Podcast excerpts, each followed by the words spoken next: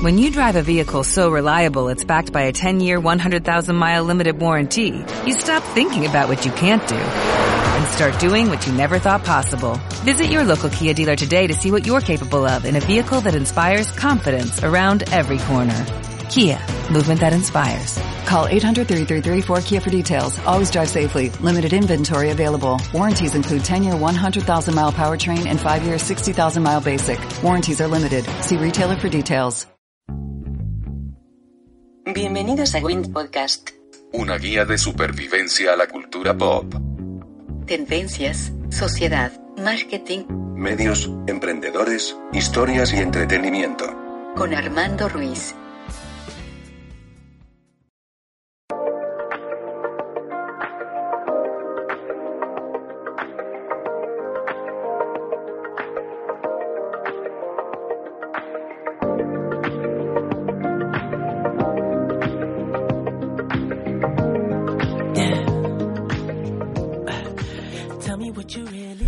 Hola, ¿qué tal? Yo soy Armando Ruiz. Me encuentran en Twitter como Armando-MKT y en la página web armandoruizr.com, así como en allwinidisblog.com.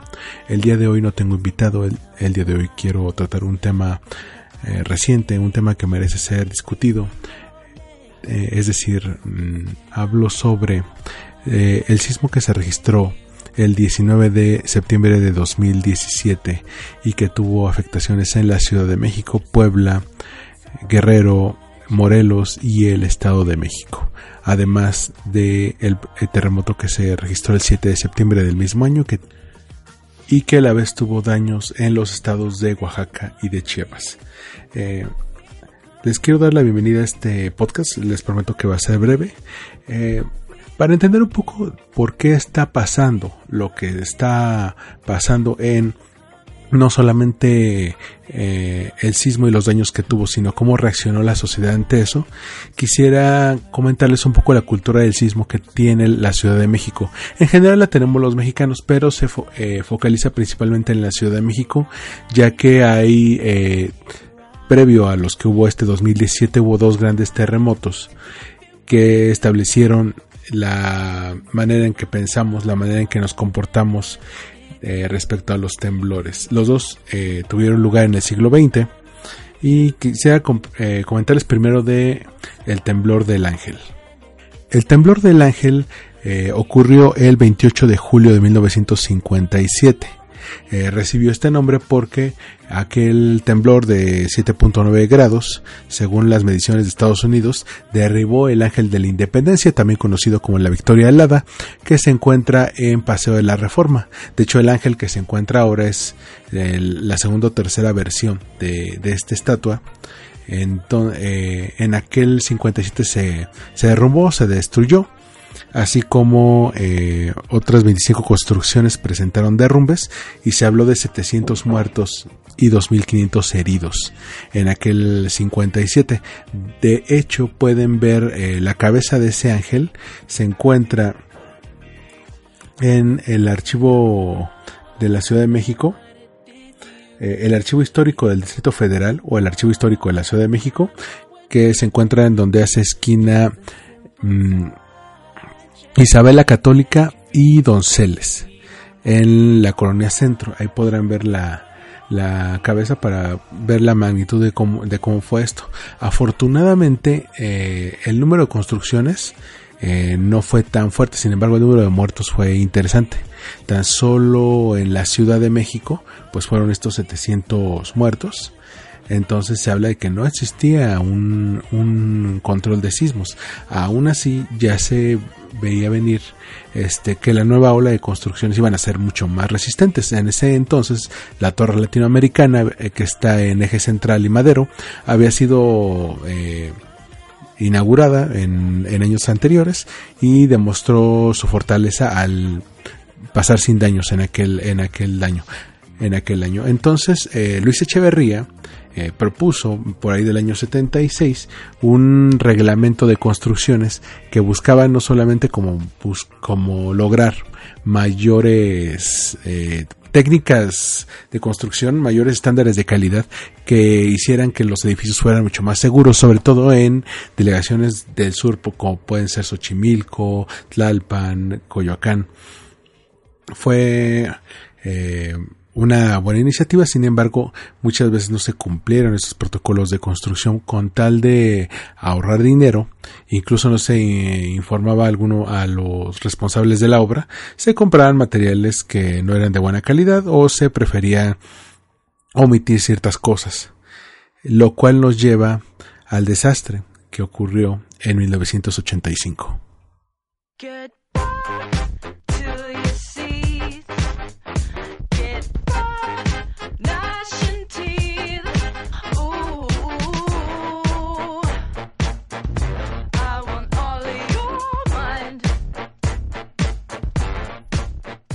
El terremoto más conocido por los mexicanos y aquel que nos hizo tomar esa cultura, una auténtica cultura de, prevención de sismos, ocurrió el 19 de septiembre de 1985. Eh, muy probablemente si estás escuchando esto eres de una generación que no lo alcanzó a vivir o que eh, era muy joven cuando cuando ocurrió. Yo, por ejemplo, tenía menos de un año cuando cuando esto cuando esto ocurrió en, aquel 19 de septiembre alrededor, de las 7 de la mañana. Fue un sismo de 8.1 grados que eh, apareció en las costas de Michoacán. Eh, hasta el momento no se tiene registro de un terremoto que haya sido mucho más devastador. Al parecer el, terremoto del 85 ha sido el terremoto con más víctimas eh, civiles y daños materiales en la historia del país. Eh, las cifras, eh, aunque no hay un conteo oficial, porque no existía esa, un mecanismo para contar y, mantener informada a la población de los de, lo, de las bajas entonces se habla de mm, la cifra oficial de 3.192 decesos. Sin embargo, otros manejan como cifra oficial la de, la de 10.000. Y sin embargo hay gente que llega eh, o, organismos que además se estima eh, adicional a, estos casi 20.000 muertos, que 250.000 personas se quedaron sin casa y 900.000 tuvieron que abandonar sus hogares. Según cifras oficiales, se derrumbaron 252 edificios y 165 más presentaron daños en este momento eh, hay muchas cosas que se tienen que reflexionar eh, a, partir del terremoto del 85. Primero, el papel del gobierno y de la sociedad civil. ¿Qué pasó? Fue famoso de que el gobierno inicialmente no dio la cara. No se presentó a realizar un diagnóstico de daños, sino se presentó a iniciar las labores de rescate. Hubo casos famosos como el de los trabajadores de la línea 2 del metro, que las, labores para rescatarlos, porque ellos quedaron atrapados en una zona de comida por Pino Suárez, eh, iniciaron hasta el 30 de septiembre, es decir, 11 días después del sismo. Miguel de la Madrid, el entonces presidente de México, se presentó a, dar un discurso oficial hasta los dos días después del sismo. Cuando llegaron otros países a ofrecerle ayuda, eh, ya sea gente que les ayudara con las labores de rescate o dinero y ayuda humanitaria, Miguel de la Madrid se negó diciendo que México podría hacerlo por sí mismo. Después se comprobó que no podía hacerlo todo solo y tuvo que aceptarla. ¿Esto a qué se debe? Eh, México estaba a menos de un año de ser el anfitrión de la Copa del Mundo, la Copa de Fútbol México 86. Entonces tenían que dar esa imagen de un país fuerte, preparado, y a la vez pues eh, ocurrió uno de los mayores desastres. ¿Qué ocurrió en ese entonces? Pues eh, la sociedad civil se tuvo que comenzar a organizar. Eh, eh, comenzar a hacer brigadas, eh, armarse, organizar a los vecinos, y era ir a rescatar con lo que tuvieran. Muchas veces no estaban preparados. A partir de ahí surgen organizaciones como los famosos topos, que han ido a otras regiones del mundo a ayudar en desastres naturales. son famosos todos los edificios que se cayeron en aquel entonces, como puede ser el Hotel Regis, como puede ser el multifamiliar Benito Juárez, donde, el hotel donde está ahora, había un hotel donde está ahora la Plaza Solidaridad en, en la avenida Juárez al lado del Metrobús eh, Hidalgo. Atrás del el Palacio de Bellas Artes había otro edificio que se derrumbó, un edificio Art que ahora ese predio es un estacionamiento de la Cámara de Senadores. Eh, se, cayó, se cayó el edificio Nuevo León de, en el complejo arquitectónico de Tlatelolco. Eh, varios edificios en la colonia Roma y en la, en la Condesa. Eh, en general, como les decía, fueron 252 edificios los que se cayeron. Entonces, el número de bajas se disparó. No, no había una cultura de la prevención. Incluso eh, muchos pudieron ver en televisión como en el noticiero de la mañana, pues les agarró el, temblor y cómo estaba cayendo. Las mismas instalaciones de Televisa se cayeron poco después. Fueron de, las, de, los edificios siniestrados. A partir de ahí, eh, por un lado, acrecentó la desconfianza de, la gente hacia, hacia el gobierno. Eh, mucha muchas personas se enteraron de lo que estaba pasando a través de la cobertura noticiosa. Fue famosa la que hizo Jacobo Zabrudowski, que tenía un teléfono en su coche, entonces recorría las diferentes calles de la ciudad para dar el reporte de lo que estaba pasando. Eh, pero había caído en gran medida la confianza en el gobierno por su incapacidad de solidarizarse y de actuar eh, ante las víctimas. Entonces ahí fue donde los ciudadanos eh, comenzaron a asumir estas labores de rescate que ahora se están consolidando.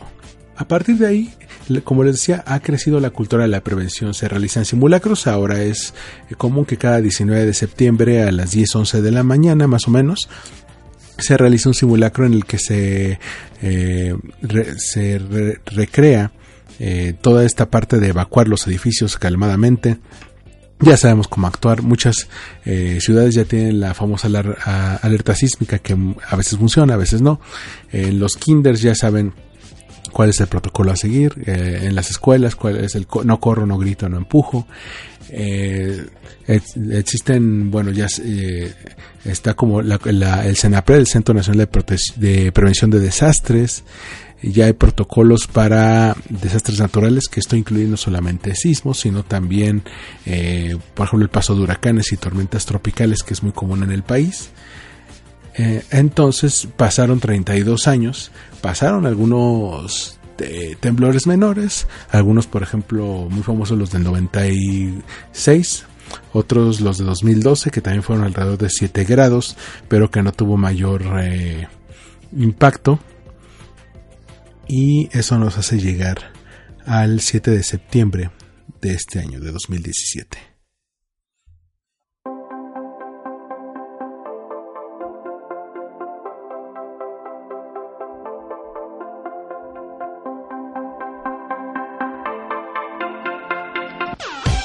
El 7 de septiembre eh, ocurrió este terremoto cerca de Juchitán, en Chiapas, con una magnitud de 8.2 grados, es, decir, por punto 1 grados, eh, fue mayor que el terremoto del 85.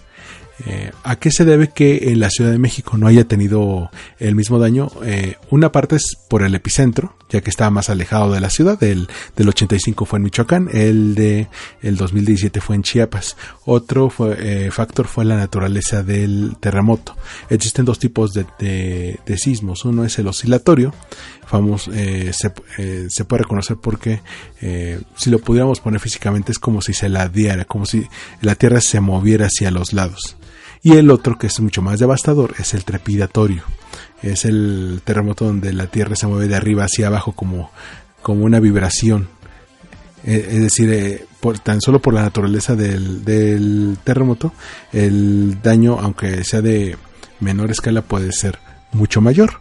Afortunadamente, eh, la Ciudad de México no tuvo daños, pero inició la tormenta de memes, ¿no? Que te decían que un bolillo para el susto, que te decían que solamente en México te puedes burlar de un terremoto de 8.2 grados, dices que, México era mucho más fuerte que el sismo, y pues, este, eh, em, empezaron los centros de acopio a Chiapas y Oaxaca, eh, las opciones de donar, sin embargo no fue tan fuerte como, la, como se esperaba esta ayuda, ah, sobre todo porque pueblos como Juchitán se, se, se cayó el Palacio Municipal, se cayó en varias casas, entonces fue un desastre bastante, bastante singular. Y esa falta de empatía con estos dos estados, con Chiapas y con Oaxaca, es lo que tal vez condenaría a estos dos estados al, al, olvido o tal vez a que las labores de reconstrucción fueran mucho más tardadas de lo que se esperaba hasta que llegó otro 19 de septiembre. Era un martes, 19 de septiembre, a la una y 14 de la tarde, todo el mundo estaba ya en sus labores, estábamos pasando el mediodía, cuando eh, de la nada empieza a temblar. Nosotros eh, ya acostumbrados a la alerta sísmica que nos anunciara 50 segundos antes o incluso que a veces son y no hay sismo, eh, nos sorprendió este, este temblor eh, porque no se activó la alarma. Eh, es más, se activó cuando ya estaba temblando. Eh, muchos salimos de la oficina, de nuestras casas. Hay este, personas que estaban en edificios altos y no pudieron salir, tuvieron que esperarlo ahí. Hay otros que tuvieron que esperar a que, a que dejara de temblar y evacuar sus edificios. Y al principio, pues no había muchas fuentes de información. Afortunadamente ahí entraron el kit de las redes sociales, ya que eh, mucha de la actualización que se hacía, por ejemplo, de, del Centro Sismológico Nacional venía a través de Twitter. Entonces, eh, ya conforme la, la, televisión y la radio comenzaron a tomar el control de la agenda noticiosa, pudimos enterarnos de muchas cosas. Por ejemplo, que el temblor fue de 7.1 grados, que se habían registrado derrumbes, principalmente en cerca del epicentro, porque este fue cerca de eh, entre la frontera entre Morelos y Puebla Jojutla en Morelos eh, fue uno de los de, de, los pueblos mucho eh, más afectados. Se cayó una torre de la iglesia, se cayeron más de 300 hogares.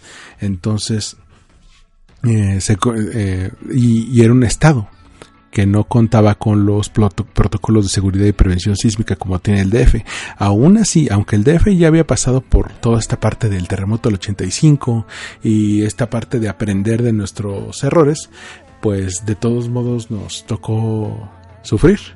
Eh, es decir, se, se hablaba de más de 60 edificios colapsados, eh, muchos otros que tienen daños que todavía no habían sido evaluados, eh, más de 100 personas fallecieron tan solo en el DF y hasta el 20 de septiembre se mencionaba que la cifra era alrededor, de 250 fallecidos.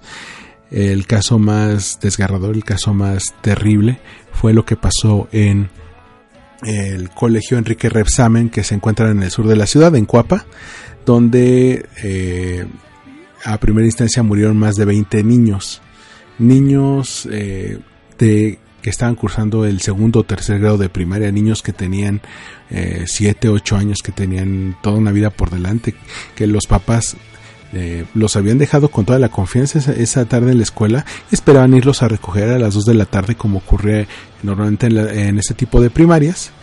Y no me quiero imaginar el dolor que, que, que, puedes, que puede experimentar una persona cuando tu hijo, la persona que, que te cambió la vida, eh, desaparece de esa manera, te la arrebata un, un, un cataclismo natural que nadie vio venir. Eh, afortunadamente, eh, las bajas fueron mucho menores, es decir, 250 muertos en comparación con los más de 3.000 de la cifra oficial del 85 o los 10.000 si se quieren ir a las cifras extraoficiales, pues parece menor. Eh, e incluso uno podría decir, sí, triunfó la cultura de la prevención, triunfó todo el protocolo de seguridad que se estableció, incluso gracias al, apoyo del sector público, eh, se pudieron poner en marcha eh, muchos programas de rescate. Pero algo que, con lo que mucha gente no contaba es con el papel que iban a jugar, por un lado, la sociedad civil, por otro lado, los medios digitales, los nuevos que no estaban en aquel entonces, y tercero, los medios tradicionales, para cubrir ese vacío que otra vez eh, los políticos dejaron.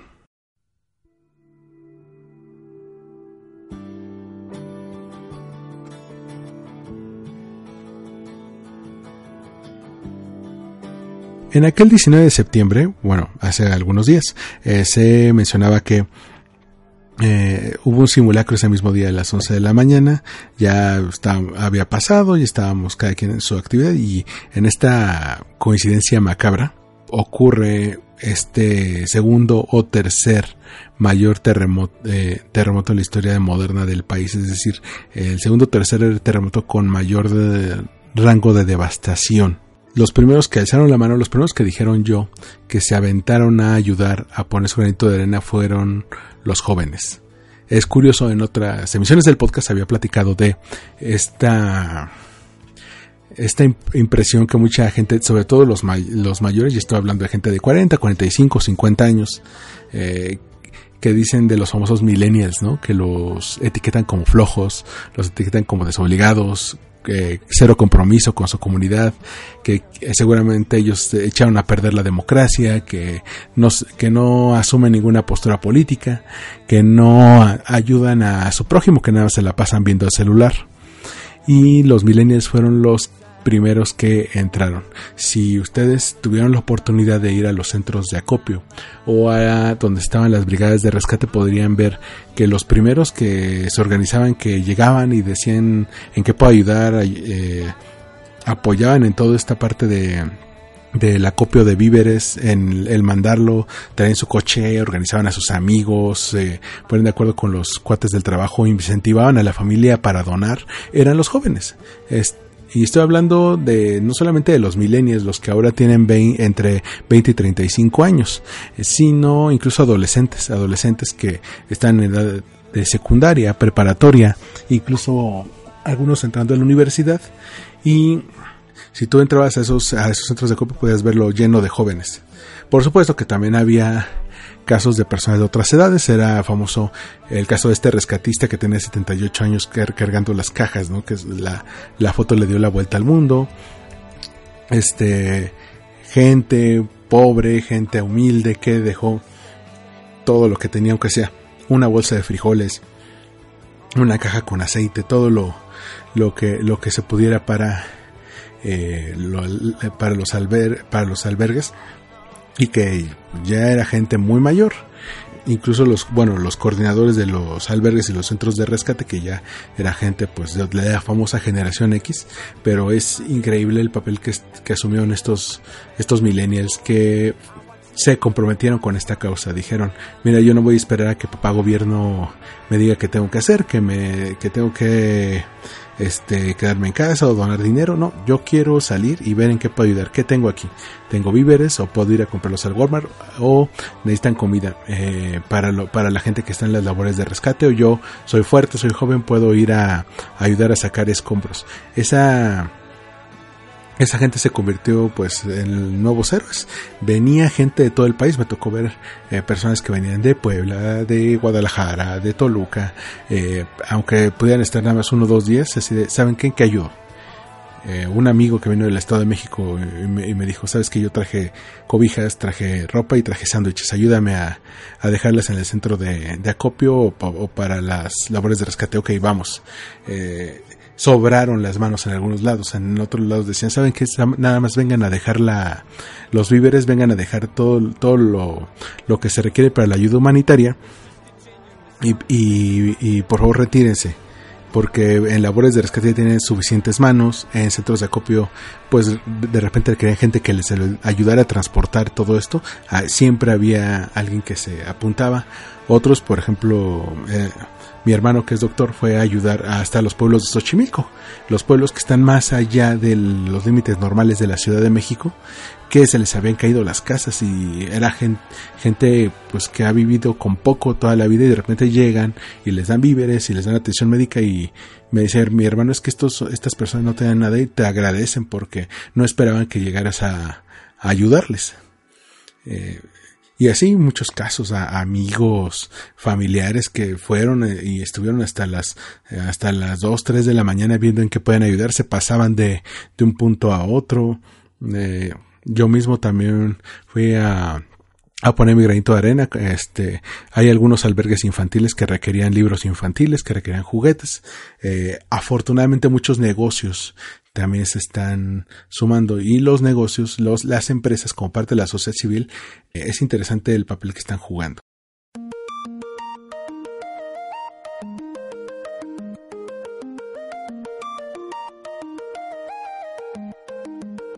Desde el lado del marketing, eh, una desgracia así se vería como mal si se trata de capitalizar, pero existe esta rama de las relaciones públicas que se llama la responsabilidad civil. Esto que es la...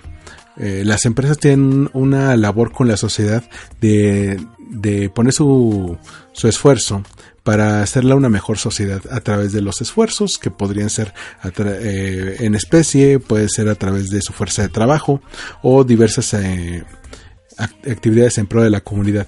Y este eh, sismo les dio la oportunidad para ayudar a, al prójimo. Algunas empresas actuaron como centros de acopio. Por ejemplo, Alsea, esta cadena de restaurantes que tiene italianes, Burger King, Starbucks, puso sus locales como centros de acopio.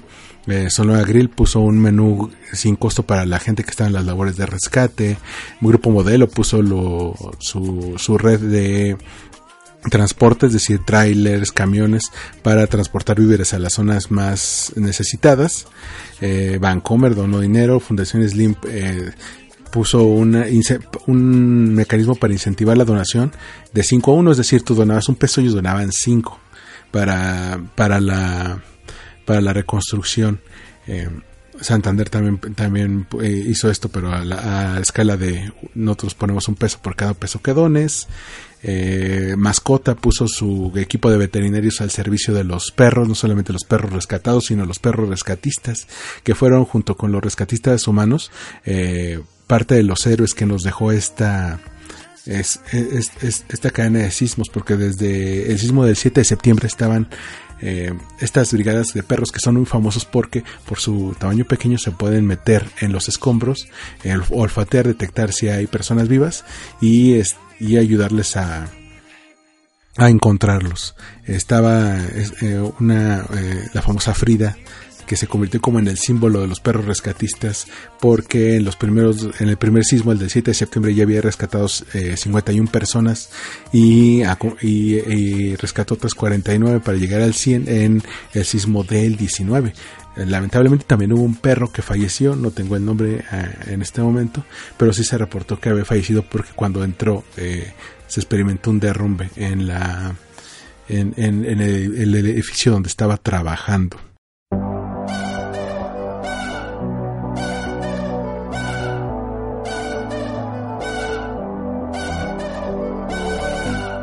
Es curioso que los que han brillado por su ausencia en este sismo han sido precisamente los políticos. Eh, sería muy injusto decir que todos los políticos se desentendieron. Hay algunos que por ser gobernantes electos eh, tienen un deber de, dar la cara y mantener no solamente las labores de rescate organizadas, sino dar informes a la población. Caso hay que reconocer que tanto el presidente Enrique Peña Nieto como el jefe del gobierno del Distrito Federal Miguel Ángel Mancera, pues dejaron cualquier agenda política y personal para eh, ponerse al frente de las labores de, rescate, de informar a los medios de comunicación cómo estaba ocurriendo, cuáles son las zonas que necesitaban más ayuda, cuáles son eh, los avances que se tienen. Eh, se les veía, ya sabes, cansados, desmañanados. veías uno dar entrevistas a, las, a la una de la mañana, luego te despertabas y a las seis de la mañana estaba otro dando entrevistas. Entonces es, bueno, digamos que aprendieron de los errores de Miguel de la Madrid dijeron, sabes que nosotros desde el primer momento tenemos que estar ahí. Organizar el equipo de seguridad, el equipo de rescate, ver que, hacer un diagnóstico de la situación y ver qué se puede hacer.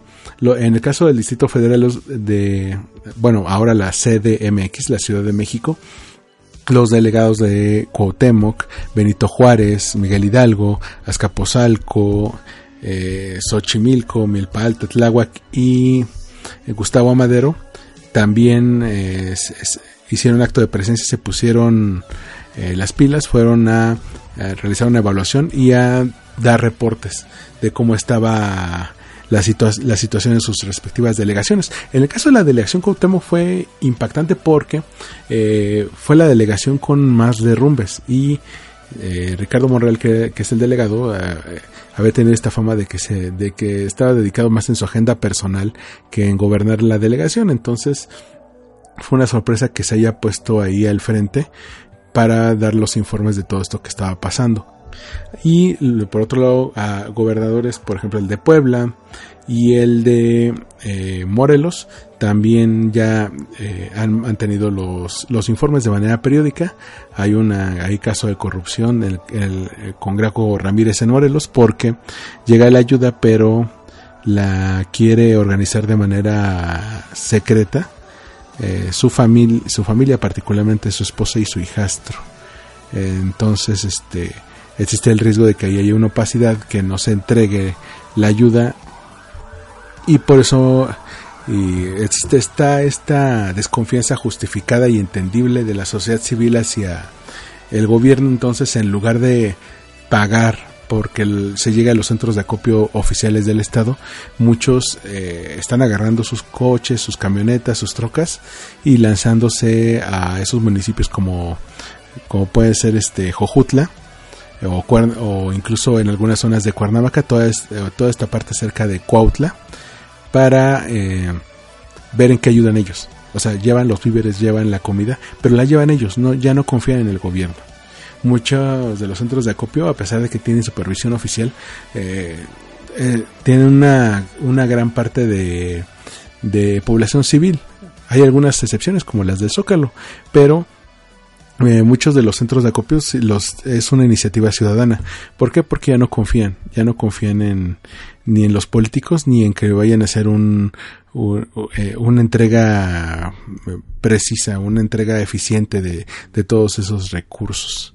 Eh, aquí en la Ciudad de México actual, se puede actualmente checar a través de Twitter y Facebook los centros de acopio se están actualizando constantemente eh, afortunadamente eh, son cada vez más. Los encuentras en, eh, por ejemplo, aquí está el Zócalo, está algunas partes en la Alameda, en la Fuente de Cibeles, en el Parque México, el Parque España, en la Alameda Sur, solamente por mencionar algunos. además de todos estos que les decía, hay albergues que también se han improvisado, como uno que me tocó conocer ahora en Moras, casi esquina de San Lorenzo, a una cuadra de Félix Cuevas, en la del Valle.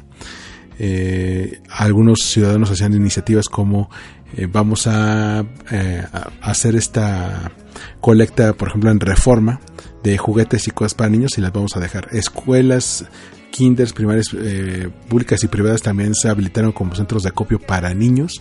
Instalaciones del DIF también se ocuparon. Entonces, eh, ¿dónde ir a ayudar? Sobran los lugares. Simplemente tienes que buscarlos, encontrar qué puedes dar ah, no necesitas tener mucho dinero, a lo mejor tú tienes una despensa que te puede sobrar, eso es suficiente, a lo mejor tienes ropa eh, que hace mucho tiempo no usas y que puede y que le puede servir a alguien que ahorita se quedó sin casa y que viene la temporada de frío, también se la puedes dar. Eh, si te sobra un sleeping bag porque a lo mejor antes ibas mucho de, de campamento y ahora no, también puede ser si tienes peluches o juguetes en buen estado que les sirva a los niños que se quedaron sin casa de un día para otro, adelante. Siempre está esa iniciativa.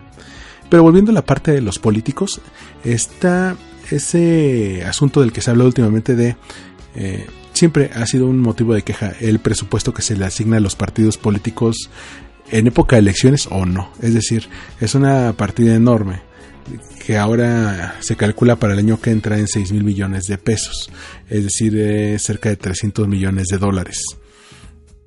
Eh, una iniciativa que se que inició en redes sociales eh, presionaba a los políticos para que dieran una parte de ese dinero, ojalá lo dieran todo, de ese dinero que, se, que les asigne el presupuesto de la federación a través del Instituto Nacional Electoral, el INE, eh, que lo sumaran al fondo de rescates que actualmente se estima que son, me parece, como 5 mil millones de pesos. Entonces, ya empezaron, eh, eh, y en este caso los noticieros fueron los primeros que los evidenciaron, los preguntaron y dijeron, no, es que de momento no se puede, porque hay que reformar la ley, porque hay que buscar este, las formas legales y ya vienen las elecciones y ahorita simplemente no se puede porque ya es cuestión de, de gastos, entonces a nosotros que más nos gustaría, entonces es una cuestión de mezquindad y marrullería espantosas. Esta eh, gente, estos políticos que se ven cada vez más alejados de, la, de los electores, es decir, tú ves a gente pobre dando todo lo, lo que tienen y estos eh, partidos políticos que, tienen una partida asignada a través de nuestros impuestos no quieren soltar prenda. Afortunadamente, el presidente del Instituto Nacional Electoral INE, que es Lorenzo Córdoba, eh, eh, puso ahí un orden. Ah, pero antes, el que puso el tema en la mesa antes de todo esto fue el mismo eh, Andrés Manuel López Obrador, el futuro candidato presidencial y dirigente de Morena, este partido nuevo de, de izquierda que analizó el darle el 50% de su presupuesto de campaña al, al, fondo de rescate. A lo mejor no es mucho porque es un partido relativamente nuevo. Este es su primera elección federal. Es el partido que ha tenido más crecimiento en los últimos tres años. Y de que lo diga, que lo cumpla, hay un gran trecho. Pero ya puso el tema en la mesa y cuando ponen el tema en la mesa los otros eh, dirigentes del partido, es decir, Ricardo Anaya en el PAN, Alejandra Barrales en el PRD, Enrique Choarres en el PRI, tienen que reaccionar. Y, es, es, una gran jugada política porque eh, a partir de ahí lo que hagan, este, número uno, es consecuencia de, de su respuesta hacia aquel que movió sus piezas primero. Y segundo, pues, este, si dicen que no pueden, eh, van a quedar mal. Y si dicen que sí pueden, y aunque donen, también van a quedar mal porque no fue porque ellos quisieron, es porque los obligaron a hacerlo. Y, el y a lo que voy es que Lorenzo Córdoba del INE, del Instituto Nacional Electoral, pues dijo que ya se reunió con ellos, con ellos y dijo que sí hay una vía legal para hacer esa donación. De que lo planten a que lo hagan, eh, hay un trecho enorme. Pero si lo hacen sería eh, histórico porque, hablaría de los, de, los partidos que, están renunciando al dinero y cómo se las van a arreglar sin ese dinero. A lo mejor vamos a descubrir que sí pueden arreglárselas sin ese dinero y vamos a decir, ok, a lo mejor no necesitan tanto, no necesitan tanto para sus campañas. Se les puede reducir la partida y aumentar ah, para, para, para ah, en caso de futuros desastres naturales.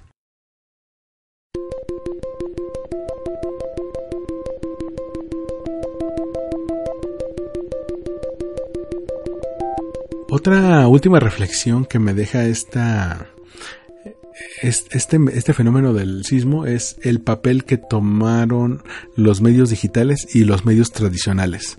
Ya les había comentado que mucha de la información que llegó fue a través de redes sociales, particularmente Twitter y Facebook. Había gente que utilizaba otros medios como Facebook Live, eh, Periscope, Snapchat y eh, Instagram Stories para mantener informada a la población, pero Twitter se consolidó como el medio más eficaz porque en tiempo real ahí a través de hashtags podías eh, seguir eh, toda esa cadena de información de gente que requería ayuda, ya sea gente que buscaba a otros que le ayudaran en los albergues, o gente que estaba en las labores de rescate. Incluso te puedes enterar como fue eh, en la crónica que hizo Densho, el usuario Densho en el colegio Repsamen, cómo se estaba viendo desde el punto de vista de un civil estas labores de rescate. Es decir, se convirtió en un canal informativo, un canal donde podías hacer el famoso networking, conectarte con otros profesionistas que eh, pudieran apoyar. Por ejemplo, los psicólogos fueron la, el ejemplo más claro porque muchas redes, por ejemplo, psicólogos del UNAM, psicólogos particulares en Polanco, otros psicólogos en el área de Linda Vista se organizaron para dar consulta gratuita a la gente que pudiera tener algún problema, por ejemplo, algún shock, eh, algún este crisis nerviosa o que o que esto les detonara algún problema de la infancia y que requirieran, requirieran ayuda psicológica a partir de que fue eh, de su experiencia en el sismo y otras personas, por ejemplo, la gente de marketing juntó a su equipo, se fue, dio difusión a otras personas, eh, mantuvo los canales de comunicación muy muy abiertos, los doctores se ponen de acuerdo a través de, Twitter también, hoy en tal lugar necesitan médicos que vayan a revisar a la gente que están rescatando, este van, es decir, eh, los medios digitales se convirtieron no solamente en un canal para quejarse, para generar memes y para y para comentar del, del asunto del momento, sino eh, como en algún momento lo decía en su, en su libro Vice Stone, Vice Stone es el cofundador de Twitter, eh, esta red social deja de ser solamente un, un, canal para poner qué estás haciendo y de repente te, te conviertes en un instrumento de cambio social que nadie veía venir. Pero, ¿qué estaban haciendo los medios tradicionales? Y con medios tradicionales me refiero al, eh, a la radio, la televisión y eh, la prensa. En el caso de la prensa, pues obviamente les cayó en la tarde. Algunos como el Universal sacaron su edición vespertina, pues dando todo lo toda, la información posible del temblor, eh, tomando en cuenta que tenían tres o cuatro horas desde que tembló hasta que salió la edición. Fue una auténtica proeza. Otros eh, alimentaron su, su, contenido digital de qué estaba pasando.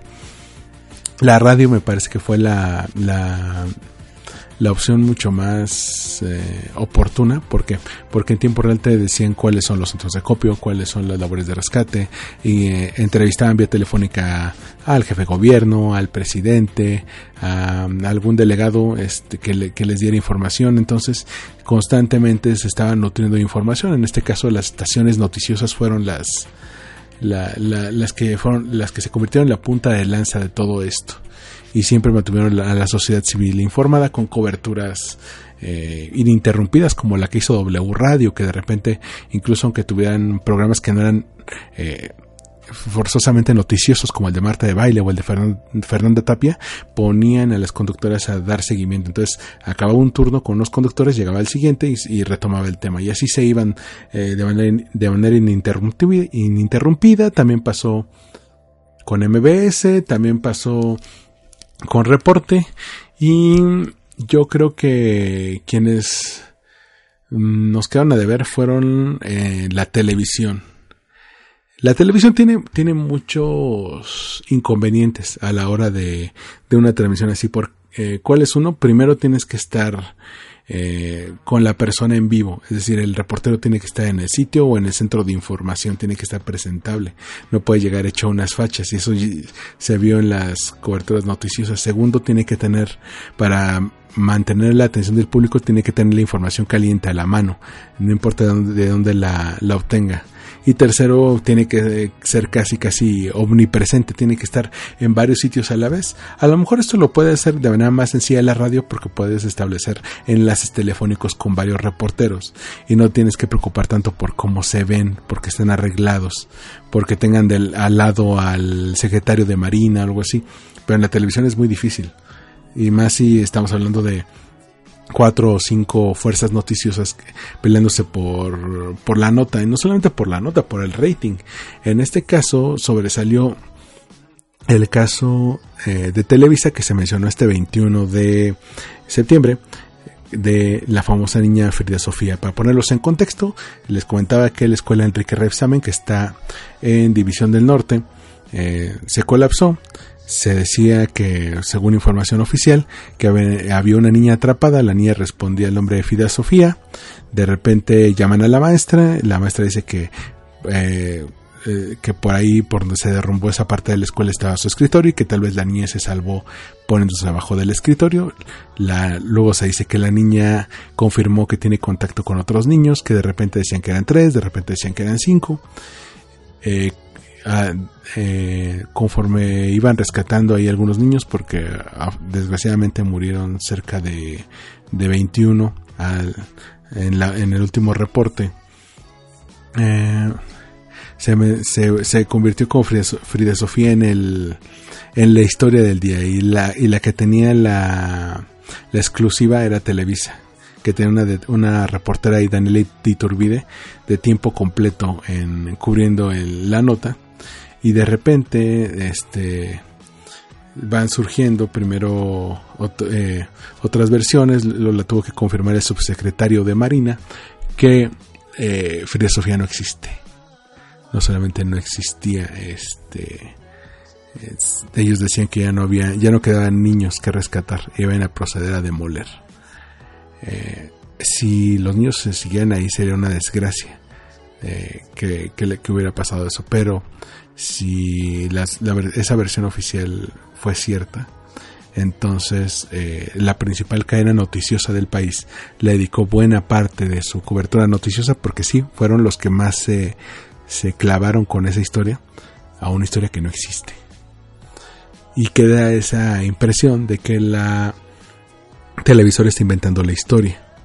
Sea esto cierto o no, eh, el inventar historias para, para ganar eh, el favor de las audiencias eh, es una práctica que existe desde que el periodismo se profesionalizó como tal.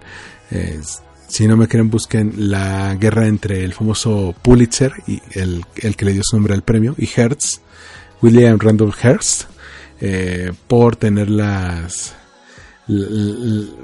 tener, tener los mejores encabezados en el, en el periódico. Ellos fueron los que inventaron el término, el amarillismo en el, en el mundo, en el mundo periodístico y llegaron a, incluso a desatar conflictos o a inventarlos.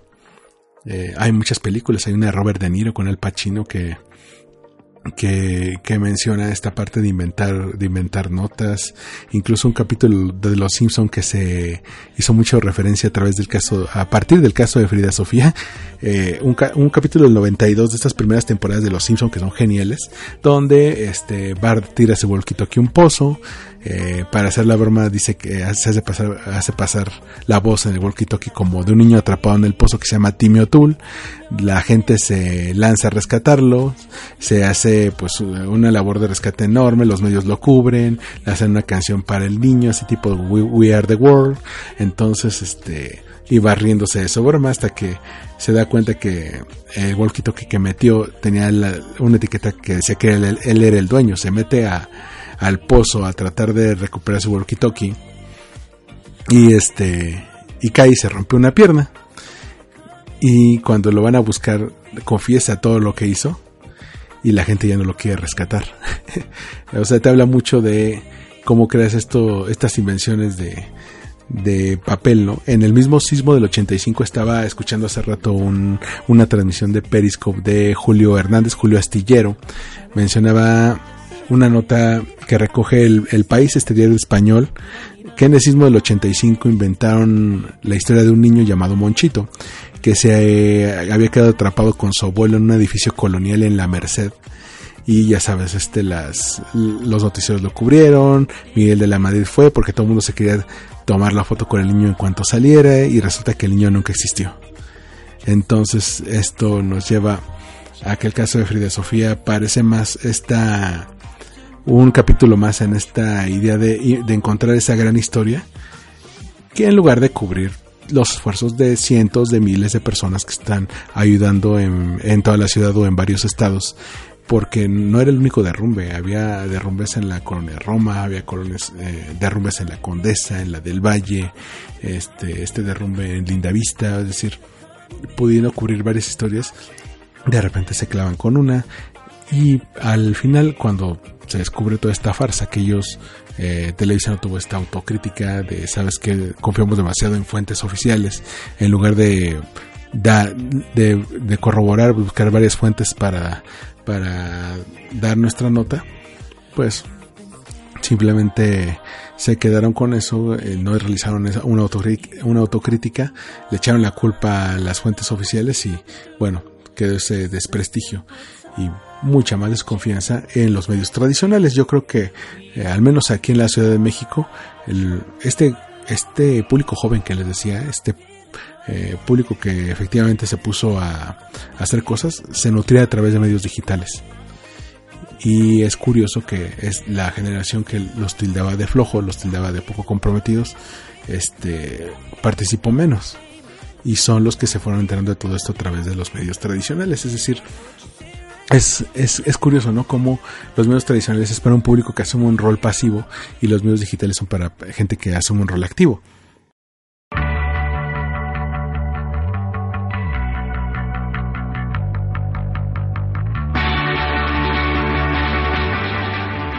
Después de esto que vendrá, vienen días muy difíciles. ¿Por qué?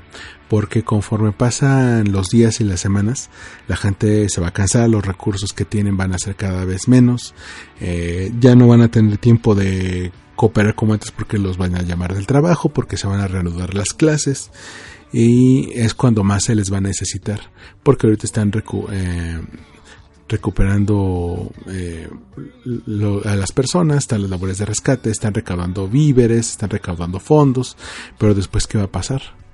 ¿quién va a ayudar en las labores de reconstrucción? Para eso es el fondo del gobierno. Y ahí es donde también el sector público tiene que tomar eh, su papel activo, el que ahora les, les, les está haciendo la, la, población. Se tiene que fortalecer la cultura del sismo, sobre todo en sitios como en Puebla o como en Morelos, donde eh, pues no existía porque nunca les ha tocado un desastre de esa magnitud. Eh, van a tener que, establecer protocolos muy parecidos a los del DF y en el caso del DF, bueno, la Ciudad de México, la CDMX, revisar otra vez eh, sus políticas de construcción. porque Fue muy grave. Eh, cuando pasó lo del 85, mucha gente le echó la culpa a los pobres protocolos de construcción o a la normatividad que no se ajustaba a, la, las necesidades de seguridad que la sociedad requería. Y se había prometido a, a, partir de los derrumbes que se iba a establecer una política mucho más dura, mucho más firme en respecto a las construcciones. Ahora podemos ver que los derrumbes más eh, fuertes fueron en la delegación Cuauhtémoc y en la delegación Benito Juárez, que son las que han tenido un boom inmobiliario aquí en la Ciudad de México. Han tenido mayores permisos de, departa de departamentos, de construir departamentos eh, se ha, habló mucho desde hace más de 10 años de casos de corrupción donde le pasaban dinero a los delegados o a eh, los funcionarios para permitir construcciones que iban fuera de la norma, que tenían más pisos o que estaban hechos de materiales no muy seguros. Por ejemplo, tú puedes decir esos departamentos que te costaban millón y medio, dos millones de pesos, tocabas las paredes, les pegabas y veías que eran tabla roca, que estaban huecas. Es decir, no, no, no tenían esa es, esa calidad en la construcción, esa durabilidad y los precios eran altísimos. Tan solo el año pasado se dispararon cerca del, me parece que del 15%. Entonces se va, se va a tener que, rea, que repensar esas políticas de construcción porque muchos de los edificios que se derrumbaron fueron construidos después del 85, tenían menos de 30 años y muchos eran de departamentos, la gran mayoría era de departamentos, eran habitacionales.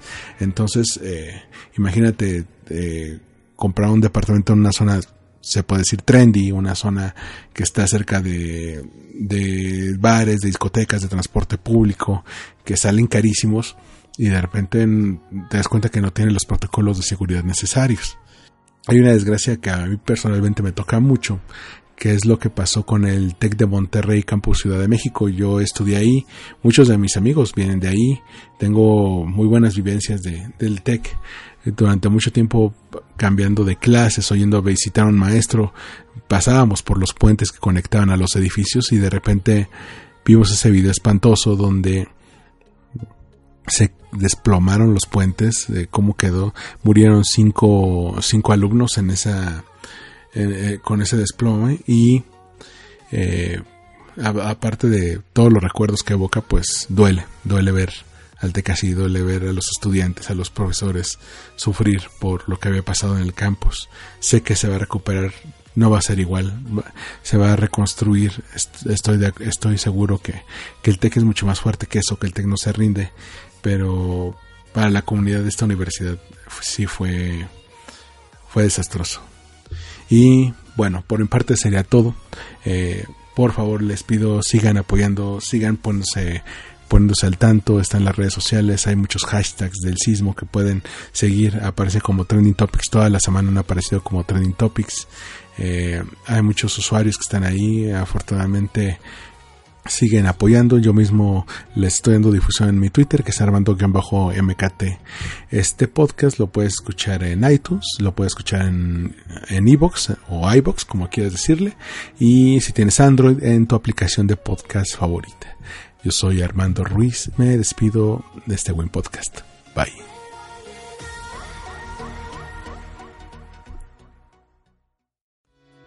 Esto fue Win Podcast una producción de All We Need Is Blog. Síguenos en iTunes, iVoox o en allwinidisblog.com.